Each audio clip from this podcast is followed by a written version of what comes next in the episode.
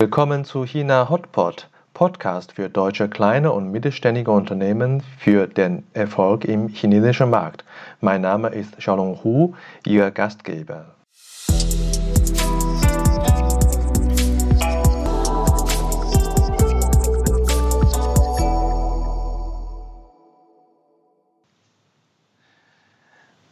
Hallo, willkommen zu China Hotpot. Heute Episode 16. Bei uns zu Gast Herr Florian Weihardt, CTO Rulamat Automation Technologies Suzhou Limited. Florian ist ein Visionär und Macher zugleich. Diese Eigenschaften passen gut zu China. Er zog 2010 nach China. In den folgenden Jahren gründete und leitete er Ingenieurbüros und Werke in China, Singapur, den USA und Malaysia. Seit 2015 konzentriert er sich auf Industrie 4.0 und Digitalisierung sowie Brennstoffzellenproduktionstechnologien. Als CTO verantwortet er nun das Innovationsmanagement und die Technologieentwicklung in Ulamat Automation Technologies sowie den Geschäftsbereich Digitalisierung als General Manager von Ulamat Smart Technologies. Seine Arbeit wurde nicht nur innerhalb der Firma und der Industrie anerkannt. Er wurde zum Frühlingsfestival 2020 für ausländische Experten eingeladen, das vom Premier Li Keqiang in Beijing ausgerichtet wurde. Ja, gestern bei Premier, äh, heute bei mir. Florian, schön, dass du da bist. Hallo, Servus, Shalom. Vielen Dank für die Einladung. Vielen Dank für die Vorstellung. Ich freue mich auf unser Gespräch. Ja, wir haben unser Gespräch leider einmal wegen dir, einmal wegen mir verschieben müssen. Das ist China und ich habe dich eigentlich geplant als äh, die äh, letzte Episode für meine Quarantäne-Serie. Äh, und äh, heute haben wir äh, glücklicherweise schon die Zeit nach meiner Quarantäne. Und das ist so ein bisschen ein, ein Spiegelbild von der heutigen dynamischen Zeit. Ich äh, freue mich dennoch und bedanke mich, dass du heute so früh schon bei mir bist. Ich äh, frage mich immer, woher kommst du eigentlich aus, aus Deutschland? Ja, ich komme äh, aus Bayern, aus der schönen Oberpfalz, äh, ländliche Ecke. Freimt heißt der Ort, äh, ist da, wo sich die A6 und die A93 kreuzen. Ähm, da gibt es nicht viel außer Wald. Ähm, aber es ist eine schöne Ecke, das ist meine, meine Heimatstadt. Und ich habe in Regensburg studiert und von da aus ging es dann weiter. Ja, Regensburg ist eine wunderschöne äh, Stadt mit der, mit der Brücke und so. Das habe ich hier schön in meiner Erinnerung. 2010, ähm, da bist du zwar kein China-Pionier, aber doch äh, relativ früh, äh, meiner Meinung nach, nach China gekommen. Wie kommst du damals auf China? Ja, das ist eine lange Geschichte. Ich wollte eigentlich für immer in Regensburg bleiben. Das hat mir super gefallen. Aber ja. gleichzeitig war ich immer schon ähm, sehr interessiert an Kulturen und Reisen, internationalen Geschichten und habe mir dann nach dem Studium äh, die Firma Bauer AG ausgesucht äh, als meinen ersten Arbeitgeber. Habe da auch meine Diplomarbeit schon gemacht gehabt weil das einfach eine typische deutsche Firma war. Ein tolles Produkt und äh, globaler Weltmarktführer und entsprechend die Kundschaft aus der ganzen Welt. Und dann habe ich mir gedacht, bei so einer Firma kann ich auch mal ins Ausland. Hat sich allerdings dann also relativ schwer erwiesen, weil als junger mechanischer Konstrukteur wird man dafür bezahlt, dass man an seinem Computer sitzt. Und da ist relativ wenig Motivation, das äh, irgendwo anders zu machen als in der Heimatentwicklungsabteilung. Und äh, deswegen hat es dann drei Jahre gedauert, bis ich die Chance bekommen habe. Ähm, ursprünglich war mal USA angedacht, da gab es auch einen Standort in Texas, aber dann durch eine Umstrukturierung in der Firma hat sich dann relativ schnell das Fenster für China aufgetan und dann, ja, ich war noch nie in China, habe kein Wort ge Chinesisch gesprochen, aber ähm, dann die Chance genutzt und bin 2010 hierher gekommen. Ja. Und welche Erwartungen hast du damals? Du hast gesagt, du hast keine Ahnung von China damals, äh, nehme ich an. Äh, aber welche Erwartungen, welches Bild hast du im Kopf gehabt und wie war das dann, als du angekommen bist? Gibt es da Unterschiede? Ja, ich denke, ich hatte so ziemlich das typische Bild, das man in Deutschland so von China hatte. Bisschen chaotisches äh, Entwicklungsland, äh, wo alles anders ist, wo die Menschen Hunde essen den ganzen Tag. Also ziemlich, ziemlich äh, äh, typisches Bild zu der Zeit, was sich natürlich extrem schnell geändert hat, äh, wenn man mal in Shanghai ankommt. Und ich kann mich an meinen ersten Tag noch sehr, sehr gut erinnern. Das war nämlich eine Oktoberfestparty von unserer Firma damals für die Kunden. Ja. Und dann in der Metropole Shanghai, da über Nacht quasi ist das Bild äh, komplett verschoben. Ja, das hast du ja äh, sozusagen gut angefangen, äh, in, in Shanghai mit Oktoberfest äh, angefangen. Und äh, was äh, jetzt äh, nach zehn Jahren, was würdest du jetzt sagen, die zehn Jahre China, in welchem Bereich hat äh, dich äh, beeinflusst oder äh, verändert, dieser, dieser Zeiten? Ich nehme an, das sind ganz intensive zehn Jahre für dich gewesen. Ne? Ja, das sind sehr intensive zehn Jahre. Ich bin in den zehn Jahren, glaube ich, auch 20 Jahre gealtert. okay, das sieht man aber nicht. ja, das kommt äh, ähm, von dem typischen berühmten chinesischen Speed einfach. Also hier geht alles sehr schnell. Ähm, ich glaube, das ist auch das, was mich einfach am meisten geprägt hat in den letzten zehn Jahren und worauf ich auch zurückschaue als äh, sehr wertvoll. Also die ganze Erfahrung in diesem agilen, schnellen Environment quasi äh, Business zu betreiben. Ja, du hast ja vorhin selber schön äh, quasi äh, eingeleitet, 20 äh, Jahre äh, gefühlt. Und äh, was deine Karriere angeht, äh, kann man schon sagen, dass du äh, so viel geschafft hast, wie äh, vielleicht einige in 20 Jahren, in 10 Jahren geschafft.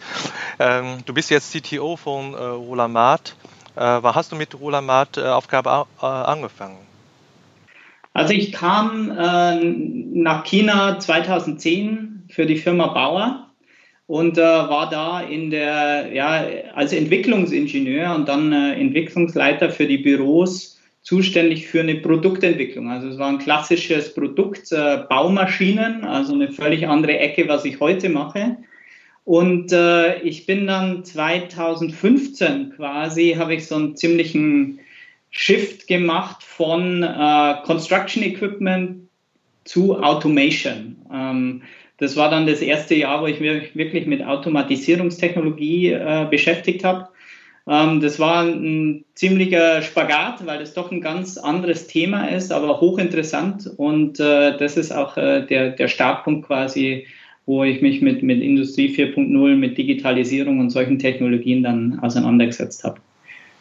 Ja, also wenn ich noch vielleicht äh, einen Kommentar geben darf, zwei 2015, das ist nicht nur für dich äh, der Anfang von Automation, das ist äh, allgemein für China auch ähm, äh, der Beginn mit Industrie 4.0, natürlich import, äh, importiert aus Deutschland und dann relativ schnell hat man mit der eigenen Politik angefangen in China und viele, viele Firmen äh, haben das dann das Business auch entdeckt. Ist es auch für dich die, die Beobachtung so?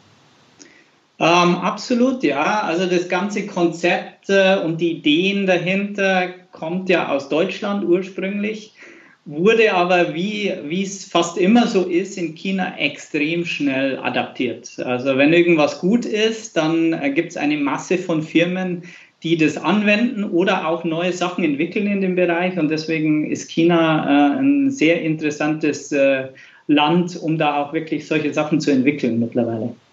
Ja, ja.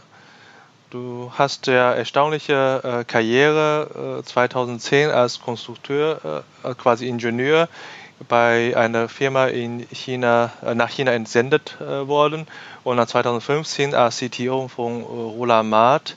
das ist bestimmt sehr erfolgreich gewesen. Und welche Aufgabe oder welche äh, konkrete äh, Ziele hast du äh, als CTO bei der Firma äh, Rolamat und welche Bedeutung hat das äh, für deine Firma? Also äh, kleiner Kommentar noch an der Stelle. Also ich bin seit 2017 bei Rulamat. Ich hatte noch ein Jahr Malaysia ah, ja. dazwischen. Ähm, was allerdings dadurch, dass meine Frau ja aus China ist und ich auch seit äh, 2016 einen Sohn habe, äh, hat uns dazu gewogen, ähm, quasi nach dem ein Jahr Aufenthalt in Malaysia wieder nach China zurückzukommen. Und das war dann auch mein Startpunkt bei Rulamat. Ähm, das war, ich bin durch Zufall dann zu Rulamat gekommen, weil ich meine Wohnung schon hatte in Suzhou und ich hatte eine deutsche Firma gesucht, die so nah wie möglich bei meiner Wohnung ist, damit ich nicht so viel Zeit auf der Straße verliere. Und ja. habe dann auf der Landkarte den Namen Rulamat äh, gesehen, hat irgendwie deutsch geklungen, bin da hingefahren, habe den CEO getroffen, den Oliver Bürgstein und den COO, den Liang Chao und äh, habe denen erklärt, dass sie einen CTO brauchen also es ist keine Stelle ausgeschrieben, es gab auch keinen CTO. Ähm, und wir haben dann zusammen relativ schnell, also die Chemie hat gepasst und haben dann äh, sozusagen einen Org-Chart äh, entwickelt, der eine CTO-Stelle vorsieht. Und äh, aus dieser Historie raus konnte ich auch relativ viel ähm, konnte ich auch relativ viel schnell äh, selber äh, entwickeln, von, sowohl vom ganzen Konzept her, was wir tun als CEO, CTO, aber auch von den Produkten und so weiter.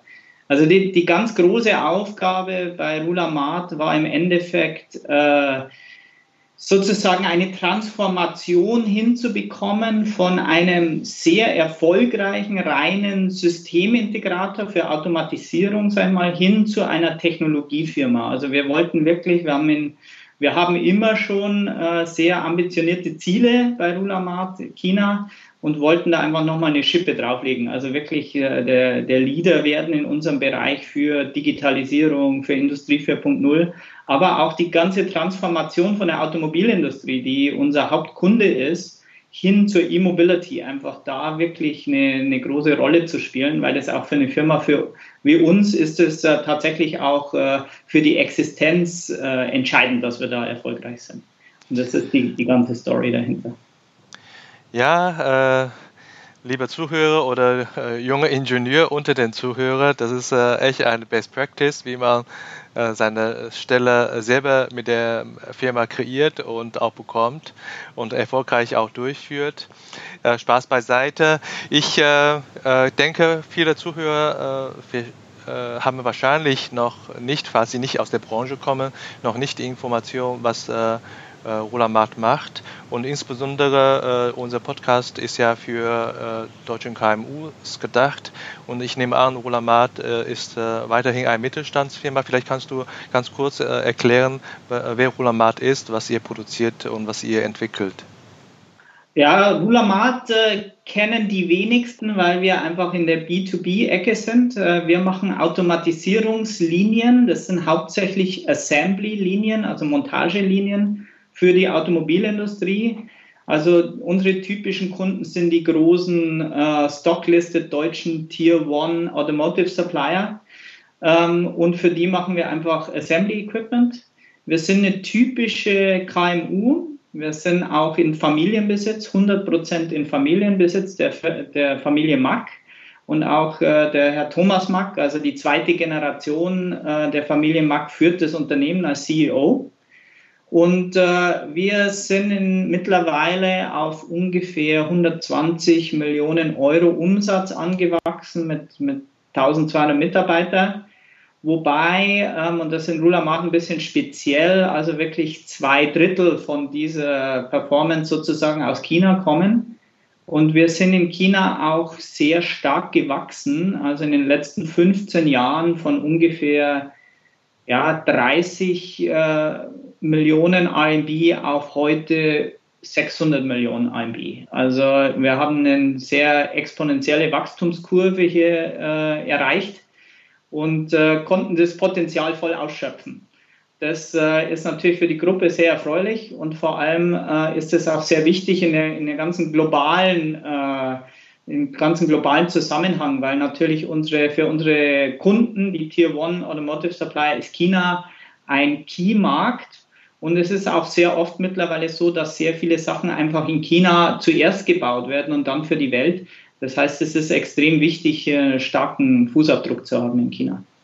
Ja, das äh, ist wirklich sehr erstaunlich. Dann kann man fast bezeichnen, äh, das ist eine erwachsene Tochtergesellschaft, die mittlerweile noch mehr äh, äh Businessvolumen hat als äh, die Headquarters. Und ähm, ähm, insgesamt eine Erfolgsgeschichte, auch sicherlich in der Ressort von CTO auch erfolgreich. Was ist für dich persönlich die äh, erfolgreichsten Projekte oder, oder Momente, was du seit 2017 bei Rulamat hast? Ich denke, die, die wichtigsten Sachen, äh, die wir erreicht haben in den letzten drei Jahren, sind einfach, dass wir uns äh, jetzt wirklich tatsächlich, würde ich sagen, als digitaler äh, Leader in unserem Bereich bezeichnen können.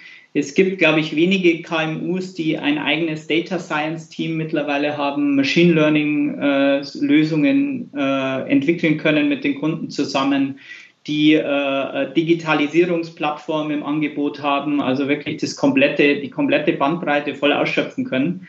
Das ist was, was wir in den letzten drei Jahren erreicht haben und ich würde sagen von null. Also haben uns mühsam die Kompetenzen erarbeitet, haben die Netzwerke geschaffen, haben uns die Partner gesucht, haben dann erste Projekte entwickelt, äh, mit RD-Projekten gestartet und Schritt für Schritt auf die Kunden zugegangen und dann mit den Kunden Projekte entwickelt. Also so hat sich die Digitalisierungssparte, sage ich mal, jetzt so langsam entwickelt. Und es ist äh, vielleicht jetzt weniger, ähm, sagen wir es mal so, von alleinstehend als Produkt wichtig für eine Firma wie Rulamat, sondern es ist einfach wichtig für unser komplettes Businessmodell. Weil einfach viel mehr Value Creation sozusagen von den mechanischen Teilen einer Anlage wegwandert zu den Daten.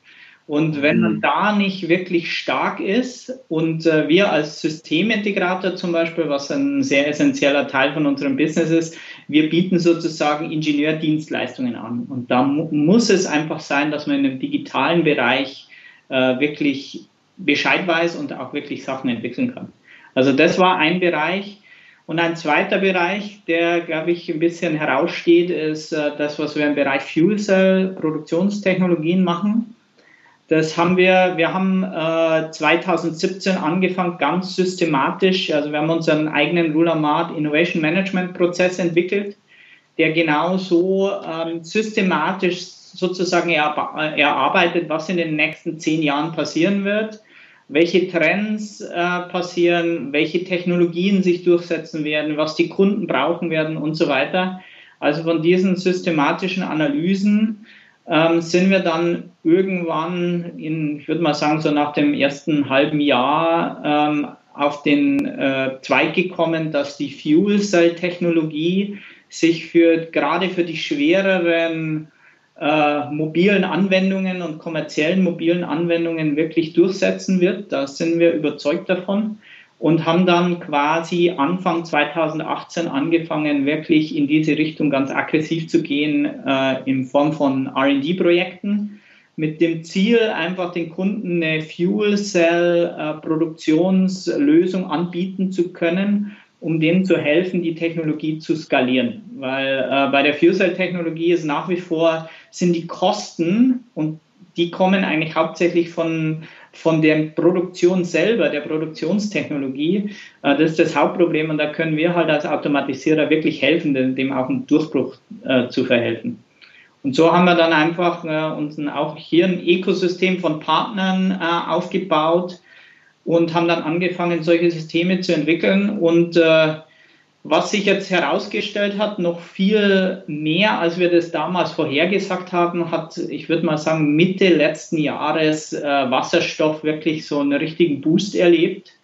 Ähm, nach äh, Jahrzehnten muss man fast sagen, wo es ein bisschen dahin vegetiert ist, das ganze Thema, ist es, äh, hat 2019 den Durchbruch gehabt und seit Covid äh, jetzt unser Businessleben noch mit beeinflusst und entsprechend auch die Regierungen dazu veranlasst hat, äh, Stimuluspakete äh, zu geben in die Industrie und, hat, und wo da halt Wasserstoff nochmal ein riesiges Thema geworden ist, sowohl in China als auch in Deutschland.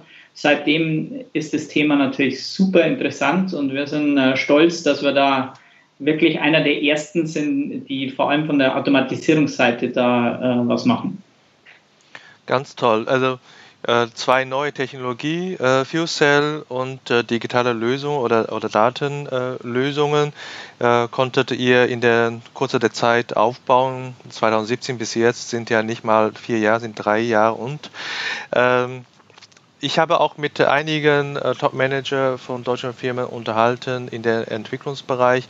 Äh, deren Ansatz ist häufig für so einen Kompetenzaufbau aus den Headquarter äh, Know-how zu transferieren, auch im Sinne von Know-how-Träger zu transferieren.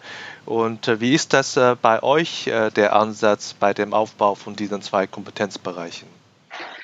Also wir sind in Orula Mart, würde ich mal sagen, relativ untypisch organisiert. Also wir sind schon ähm, seit äh, 15 Jahren, würde ich mal sagen, eine sehr eigenständige äh, Organisation.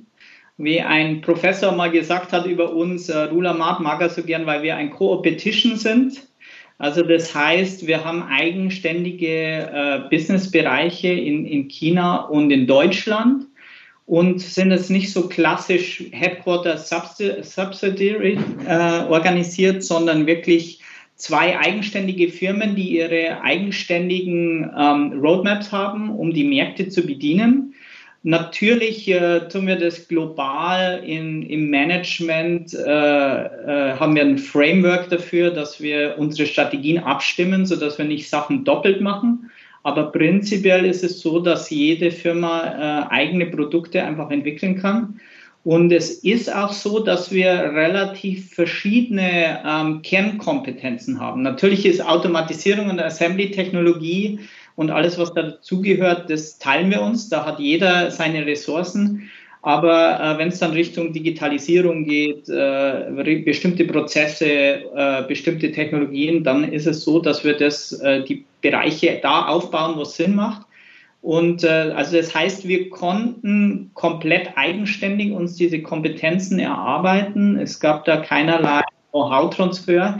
Ähm, also es ist so, dass wir, gerade weil in China einfach der Markt immer der schnellste ist, das sieht man jetzt, glaube ich, bei Fuel Cell wieder sehr gut. Ähm, die Technologie, die, die ganz großen Leader von der Technologieseite, die kommen aus Japan, die kommen aus Deutschland, aus Korea, ähm, vielleicht noch aus USA und Kanada.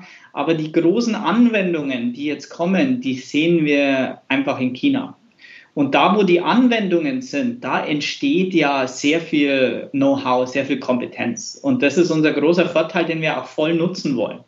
Das heißt, wir, wir nutzen natürlich RD-Netzwerke auch in Deutschland und arbeiten sehr, sehr eng zusammen, auch mit, mit unserem deutschen Werk beim RD, ähm, dass wir einfach die richtigen Ressourcen nutzen können. Aber das meiste kommt halt doch äh, aus, aus den lokalen Anwendungen, wo wir unser Know-how entwickeln.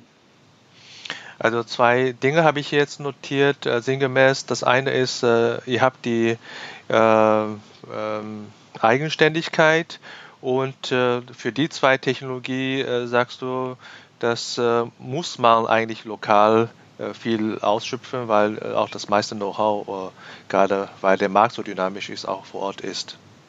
Ja, ich würde gerade sagen, ähm, also einmal, man kann zum Beispiel, was mich immer beeindruckt, ist zum Beispiel die Zahl Elektromobilität bei elektrischen Bussen. Da gibt es in China 400.000 und in ganz Europa 600. Also das zeigt mal ein bisschen den Unterschied.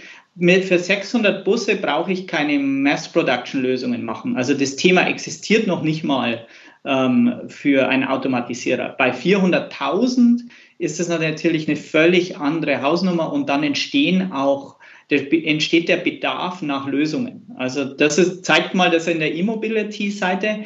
Und ich glaube, auf der Digitalisierungsseite muss man auch sehen, die Chinesen gehen mit Digitalisierung anders um als äh, Deutsche. Das ist ein bisschen aus der Historie gewachsen, würde ich mal sagen. Wenn in Deutschland so Datenschutz und solche Sachen wirklich oberste Priorität haben, ist in China giert jeder danach, so schnell wie möglich irgendwie seine Daten zu verwerten. Und auch das erzeugt einfach die Möglichkeit, dass man hier sehr viel mehr ähm, Anwendungen hat, einfach für digitale Technologien, entsprechend auch ganz andere Anforderungen. Das heißt, gerade bei Digitalisierung würde ich sogar sagen, man muss das hier machen. Ähm, das geht gar nicht anders, weil einfach auch die, die äh, Kundensichtweise eine völlig andere ist. Du hast gerade gesagt, äh, die Kulturunterschiede äh, ist da. Ähm, wenn ich jetzt äh, an meine Projekte äh, mich zurückblicke, äh, viele deutsche Kunden von mir wollen auch schnell sein. Ne? Ein, ein Key, äh, Key-Kompetenz heißt es agiles Projektmanagement und Silo durchbrechen und so weiter und so fort. Ähm, heutzutage äh, ist man auch bereit, die Meilensteine nicht perfektionistisch aufzubauen und auch ist man ein bisschen offen, äh, auch für die, für die Änderungen in der Spezifikation und so, das, was alles so das äh, agiles Management äh, bezeichnet. Aber wenn ich jetzt so an die Kultur denke, das ist man schon in China so.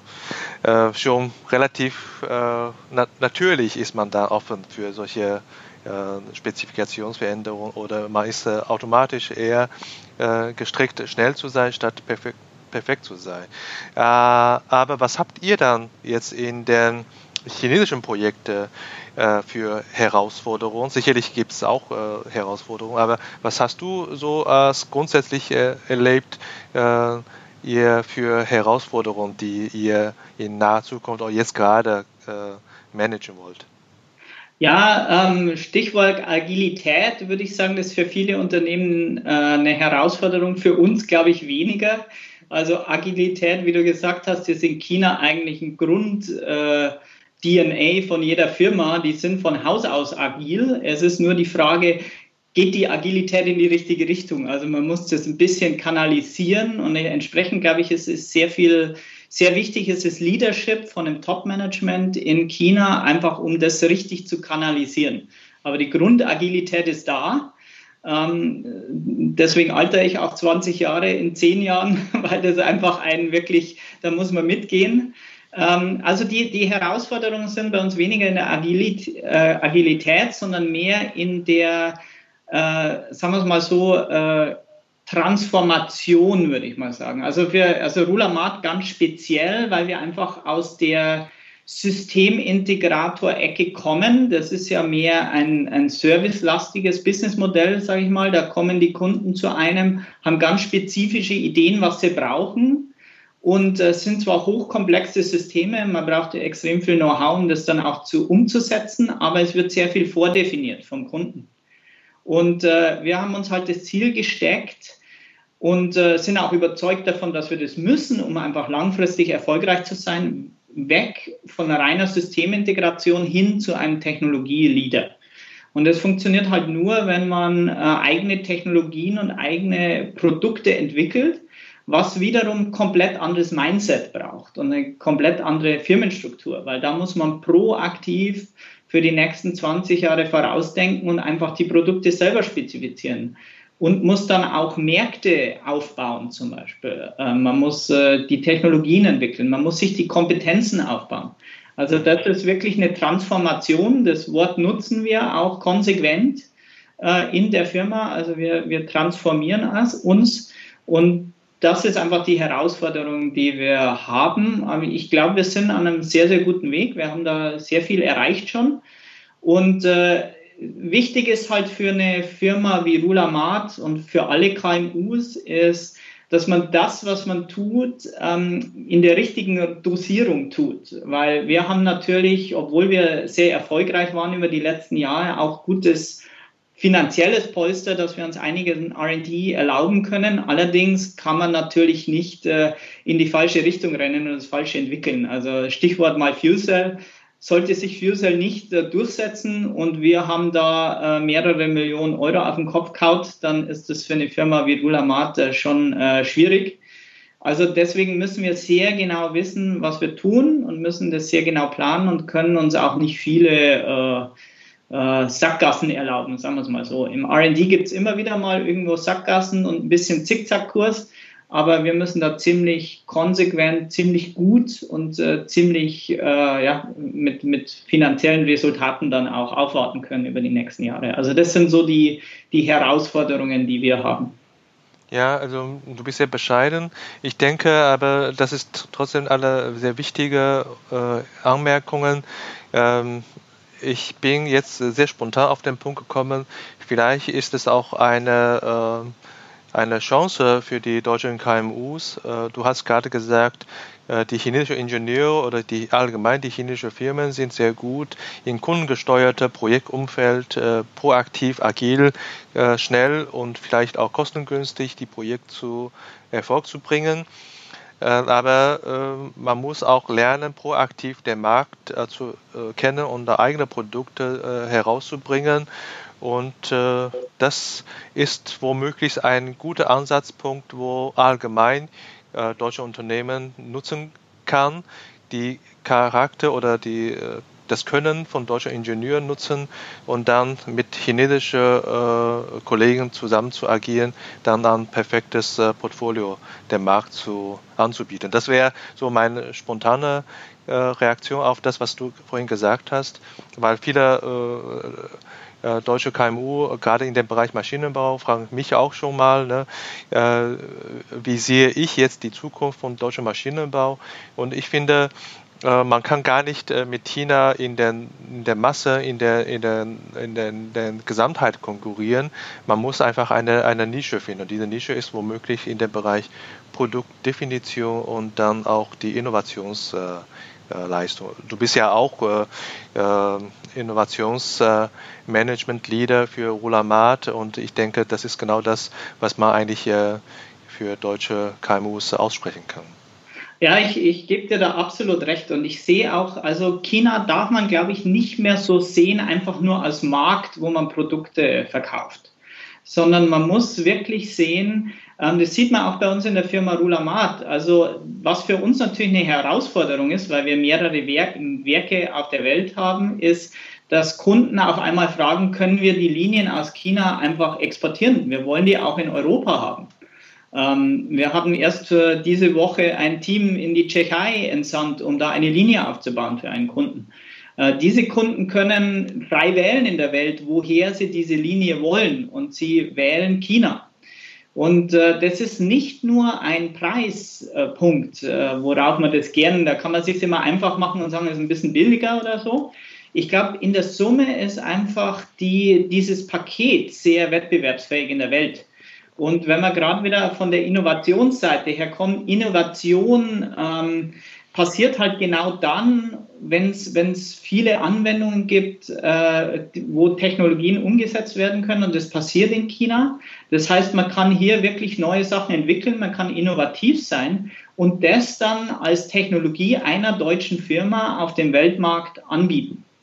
Ähm, Rulamat ist da, glaube ich, ein gutes Beispiel, weil ähm, im Endeffekt sind wir eine 100% äh, deutsche Firma und alle Gewinne, die wir erwirtschaften, ähm, sind für die Gruppe und äh, sichern auch wieder Arbeitsplätze in Deutschland zum Beispiel. Man kann nur konkurrenzfähig sein global zu unseren Kunden und wir müssen da alle, alle Register ziehen, die es irgendwo gibt. Und ich glaube einfach, dass China da mittlerweile nicht mehr nur ein Markt ist, sondern einfach auch ein, ein sehr starker Entwicklungsstandort, der eine Rolle, Rolle spielt in der globalen äh, Aufstellung einer Firma wie unserer. Ja, also ich hatte im letzten Gespräch, äh, Interview äh, mit einem äh, CIO gesprochen. Ähm, der sagt ganz klar, er findet eigentlich alle seinen Bedarf äh, in China. Ein Lieferant in der Informationstechnologiebereich, der braucht keinen, äh, jetzt sehr kämpferisch gesagt, äh, keinen Lieferanten mehr aus Deutschland. Und ich sage, das ist dennoch für auch zu, in Zusammenhang, was du gesagt hast, Trotzdem muss, müssen die deutschen KMUs nach China kommen, weil äh, heutzutage gibt es keine Grenze mehr. Das, was äh, heute China-Geschäft ist, ist Zukunft dein Geschäft in Europa. Wenn man nicht äh, schafft, in China auch erfolgreich zu sein, wird äh, sooner or later, also spät, spätestens in ein paar Jahren auch in Europa Schwierigkeit haben. Absolut, ja. Und was ich meines Erachtens, was ich an meiner eigenen Karriere gespürt habe über die letzten Jahre, ist, wenn ich heute zurückdenke, äh, wie ich mal in Deutschland gesessen bin als Konstrukteur und Geräte entwickelt habe, die zu 95 Prozent äh, exportiert worden sind und dann mir überlege, dass ich natürlich sehr stark geprägt worden bin von dem Umfeld, wo ich gesessen bin, was sich im Endeffekt entwickelt habe.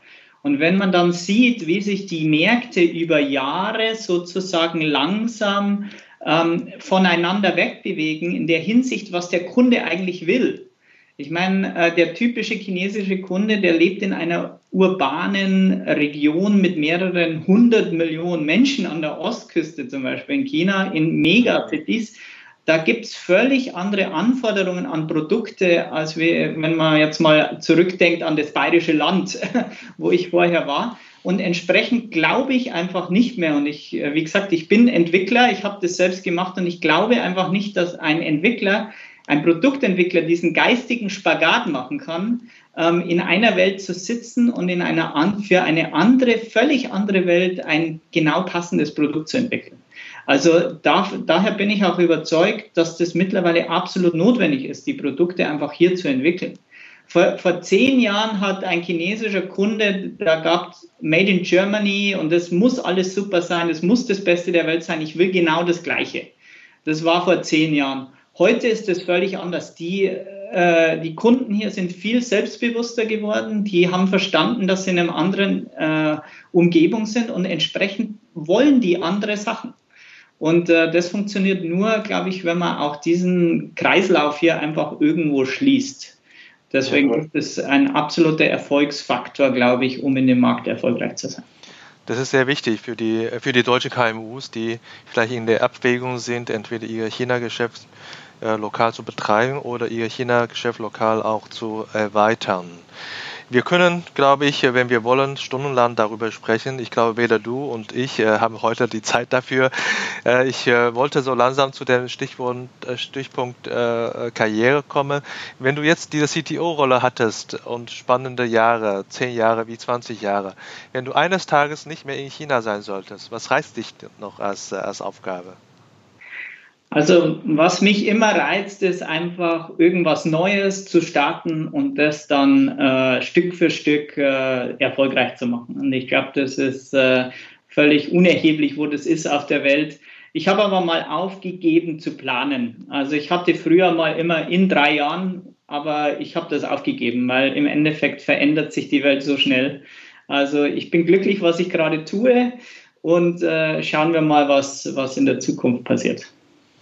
Genau, schauen wir mal. Das ist noch das, das äh, Stichwort. Das passt ganz gut. Zum Schluss habe ich noch ein paar persönliche Fragen.